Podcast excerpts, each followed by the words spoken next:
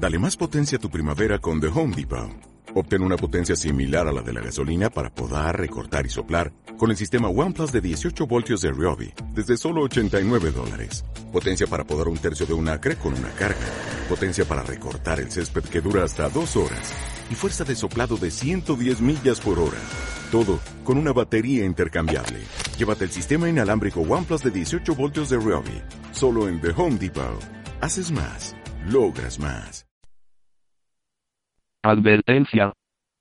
A pesar de que están basados en una historia verdadera, algunos acontecimientos narrados en este libro han sido dramatizados con propósitos educativos y de impacto. Dedicatoria. Este libro está dedicado a todos los maestros y padres de familia, ustedes tienen el trabajo más importante del mundo porque nuestros niños son nuestro futuro. Introducción. ¿Por qué su banquero no le pide su boleta de calificaciones? La educación es más importante hoy en día que en cualquier otra época de la historia. Conforme dejamos atrás la era industrial y entramos a la era de la información, el valor de la educación continúa incrementándose. La pregunta en la actualidad es la siguiente, ¿es adecuada la educación que usted o su hijo reciben en la escuela para enfrentar los desafíos de este nuevo mundo al que estamos ingresando? En la era industrial usted podía asistir a la escuela, graduarse y comenzar su carrera.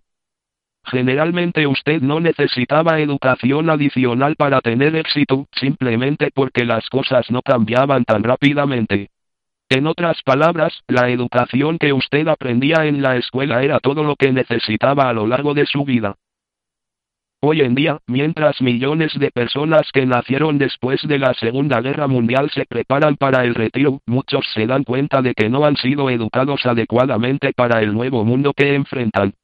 Por primera vez en la historia, muchas personas bien educadas están encarando las mismas dificultades económicas que enfrentan personas con menor educación. Esas personas tienen frecuentemente que obtener educación y capacitación adicionales con el fin de satisfacer los requisitos de trabajo actuales. ¿Cuándo mide usted el éxito de su educación? ¿Cuándo mide usted el éxito de su educación? Se trata de la última boleta de calificaciones del día en que usted se graduó de la escuela, digamos a los 25 años de edad, o se mide la eficacia de su educación cuando se retira, digamos a los 65 años de edad, en la edición del domingo 16 de julio del año 2000 de mi periódico local, el Arizona Republic, un artículo incluyó la siguiente estadística, cerca de 700,000 ancianos serán eliminados de las organizaciones para la conservación de la salud, por sus siglas en inglés, de los servicios públicos de salud medical, de acuerdo con un estudio dado a conocer a principios de este mes por la Asociación Americana de Planes de Salud, el artículo señalaba que proporcionar servicios de salud para ciudadanos de edad avanzada era demasiado caro y no redituable para las compañías de seguros, por lo que los ancianos estaban siendo privados de la protección suplementaria de cuidados de la salud. El problema de los servicios de salud para los ancianos solo empeorará en el futuro, cuando 75 millones de personas nacidas después de la Segunda Guerra Mundial alcancen ese rango de edad en los próximos 10 años. Estadísticas de salud, educación y bienestar. Con base en un estudio realizado por el Departamento de Salud, Educación y Bienestar, una de cada 100 personas de 65 años de edad es rica, 4 viven cómodamente, 5 todavía trabajan, 56 necesitan apoyo de sus familias o del gobierno, y el resto han muerto. Este libro no trata sobre la manera de convertirse en esa persona rica. Los otros 56 que todavía necesitan que alguien más los mantenga son quienes me preocupan. No quiero que usted o su hijo terminen formando parte de esa gran estadística. La gente me dice frecuentemente, yo no necesitaré mucho dinero cuando me retire, porque mis gastos se reducirán, aunque es verdad que sus gastos pueden reducirse después de que usted se retire, hay uno que con frecuencia se incrementa de manera dramática, y ese es el de la salud. Y esa es la razón por la que las organizaciones para la conservación de la salud, mencionadas en el artículo citado previamente, están eliminando a los ancianos de la cobertura médica suplementaria. La cobertura de los ciudadanos de edad avanzada es demasiado cara. En los próximos años quedará claro que la atención de la salud será literalmente un asunto de vida o muerte para millones de personas de edad avanzada. Para decirlo de manera franca, si tiene dinero, usted podría vivir, y si no tiene dinero, usted podría morir. La pregunta es, ¿la educación que recibieron esos ciudadanos de edad avanzada los preparó para enfrentar este desafío financiero al final de sus vidas? La siguiente pregunta es, ¿qué tienen que ver los problemas de estos ancianos con la educación de su hijo?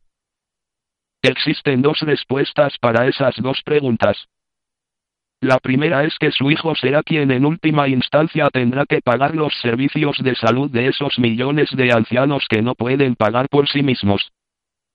La segunda respuesta es otra pregunta, ¿la educación que reciben sus hijos los preparará para tener la suficiente seguridad financiera con el fin de no necesitar de apoyo financiero y médico del gobierno al final de su vida laboral? Las reglas han cambiado. En la era industrial las reglas consistían en asistir a la escuela, obtener buenas calificaciones, encontrar un empleo seguro con beneficios y permanecer en durante el resto de su vida. Después de aproximadamente 20 años usted se retiraba, y la compañía y el gobierno se encargaban de usted por el resto de su vida. En la era de la información las reglas han cambiado.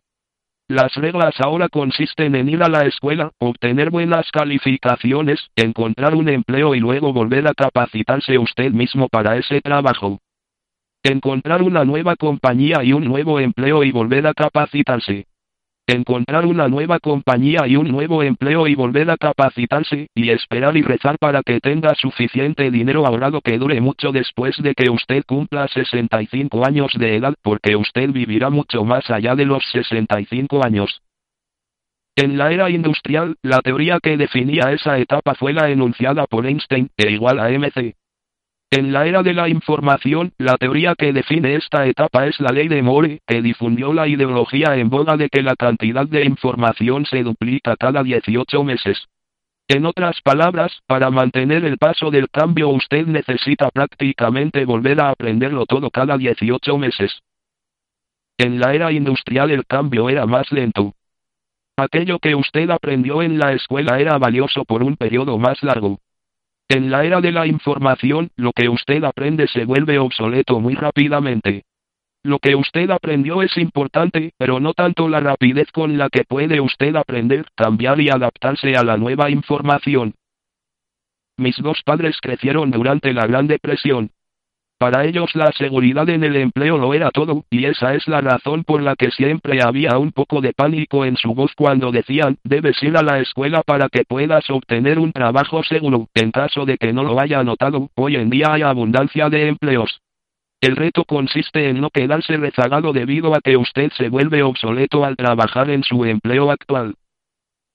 Otros cambios sutiles, pero significativos, entre las eras, son los siguientes. En la era industrial el empleador era responsable del plan de retiro del empleado. En la era de la información, el empleado es responsable. Si a usted se le agota el dinero después de cumplir 65 años, es su problema, no un problema de la compañía. En la era industrial usted era más valioso conforme se hacía más viejo. En la era de la información, usted es menos valioso conforme se hace más viejo. En la era industrial, las personas eran empleados de por vida. En la era de la información, más personas son actualmente agentes libres. En la era industrial, los chicos inteligentes se convertían en doctores y abogados. Ganaban mucho dinero. En la era de la información, la gente que gana mucho dinero son los atletas, los actores y los músicos. Muchos de los doctores y otros profesionistas ganan en realidad menos dinero de lo que ganaban en la era industrial. En la era industrial, podía contar con que el gobierno lo rescataría si usted y su familia se metían en problemas financieros. Conforme comienza la era de la información, escuchamos a cada vez más políticos que prometen salvar la seguridad social y otros programas de red de protección del gobierno. Usted y yo somos lo suficientemente inteligentes para saber que cuando los políticos comienzan a hacer promesas de salvar algo, lo más probable es que aquello que proponen salvar se ha perdido de antemano. Cuando tienen lugar los cambios suele haber generalmente resistencia. En los últimos años hay muchos ejemplos de personas que reconocen las oportunidades que se presentan durante un periodo de cambio. 1. Bill Gates se convirtió en el hombre más rico del mundo porque los más viejos de la empresa IBM no advirtieron que el mercado y las reglas estaban cambiando. Debido a la incapacidad de esos viejos ejecutivos para advertir los cambios, los inversionistas de IBM perdieron literalmente miles de millones de dólares. 2. Actualmente tenemos compañías de la era de la información, fundadas por veinteañeros, que adquieren corporaciones de la era industrial dirigidas por personas de 45 años de edad. Aol y Time son dos ejemplos. 3. Hoy en día existen veinteañeros que se convierten en multimillonarios porque los ejecutivos de 45 años de edad no advierten las oportunidades que aquellos ven. 4. Actualmente tenemos veinteañeros multimillonarios que se han formado a sí mismos, quienes nunca han tenido un empleo, y al mismo tiempo tenemos personas de 45 años de edad que están volviendo a empezar, capacitándose nuevamente para obtener un nuevo empleo.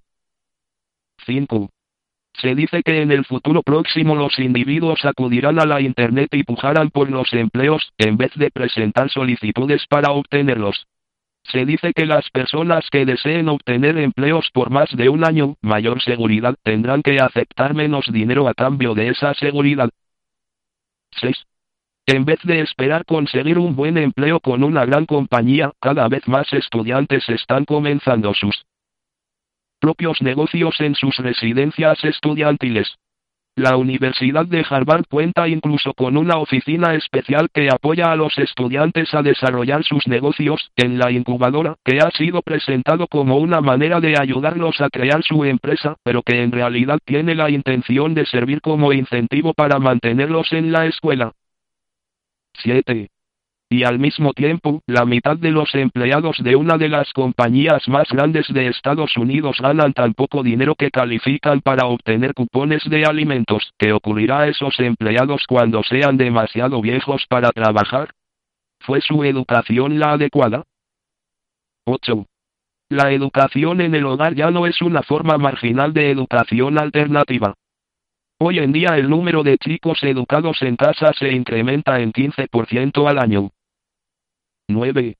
Cada vez más padres de familia están procurando otros sistemas educativos, como el sistema católico, el Waldorf el Montessori, tan solo para retirar a sus hijos de un anticuado sistema educativo dirigido por el gobierno que no satisface las necesidades de sus hijos. Cada vez más madres de familia se dan cuenta de que la educación temprana de sus hijos es tan importante para el desarrollo de los mismos como lo es la educación universitaria. El denominado Supercamp es un ambiente de aprendizaje intensivo de corto plazo que utiliza las técnicas docentes más recientes para mejorar los resultados en las pruebas e incrementar la confianza del adolescente en sí mismo. Es patrocinado por el foro de aprendizaje Learning Forum y puede consultarse en la dirección electrónica www.supercamp.com 10.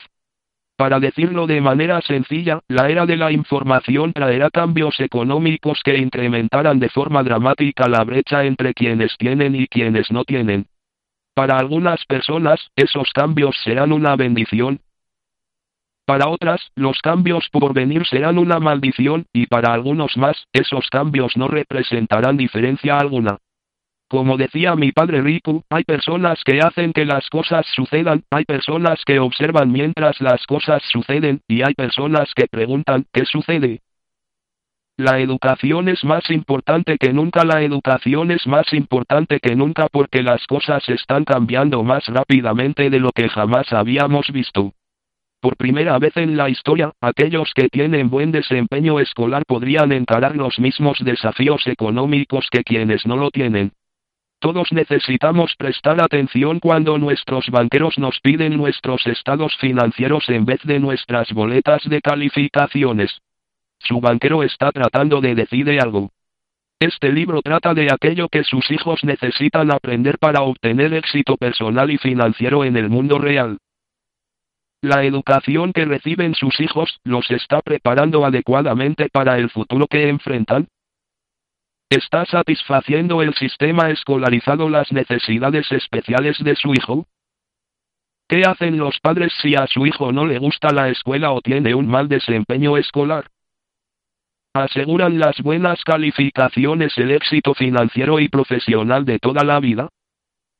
¿Necesita su hijo acudir incluso a una escuela tradicional para recibir la educación que él o ella necesita?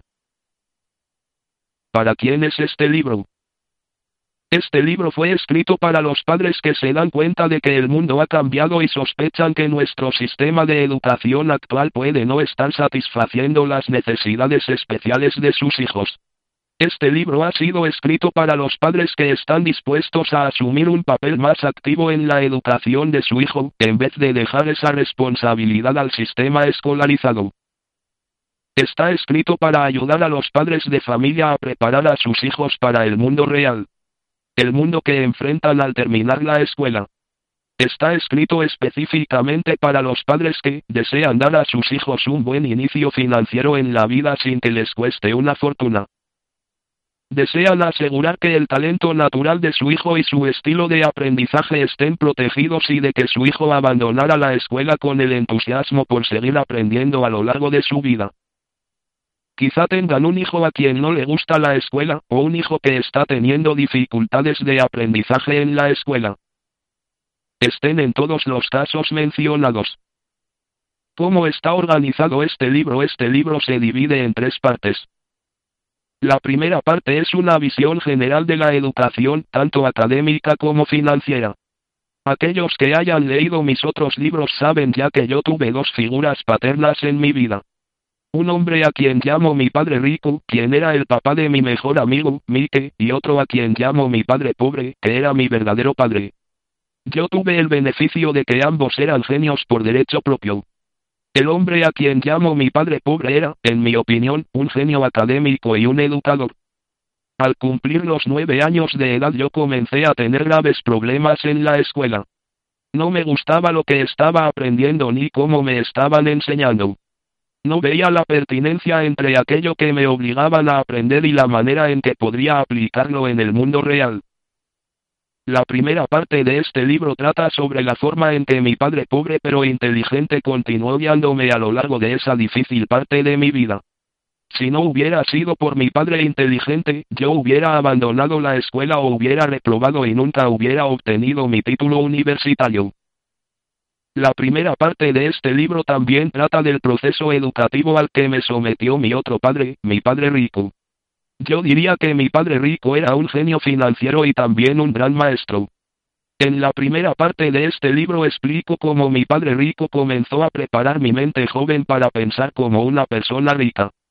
Entre los 9 y 12 años de edad y gracias a la guía de mi padre rico, yo tenía la certeza absoluta de que obtendría una gran riqueza, sin importar si tenía buenas calificaciones escolares o un empleo bien pagado.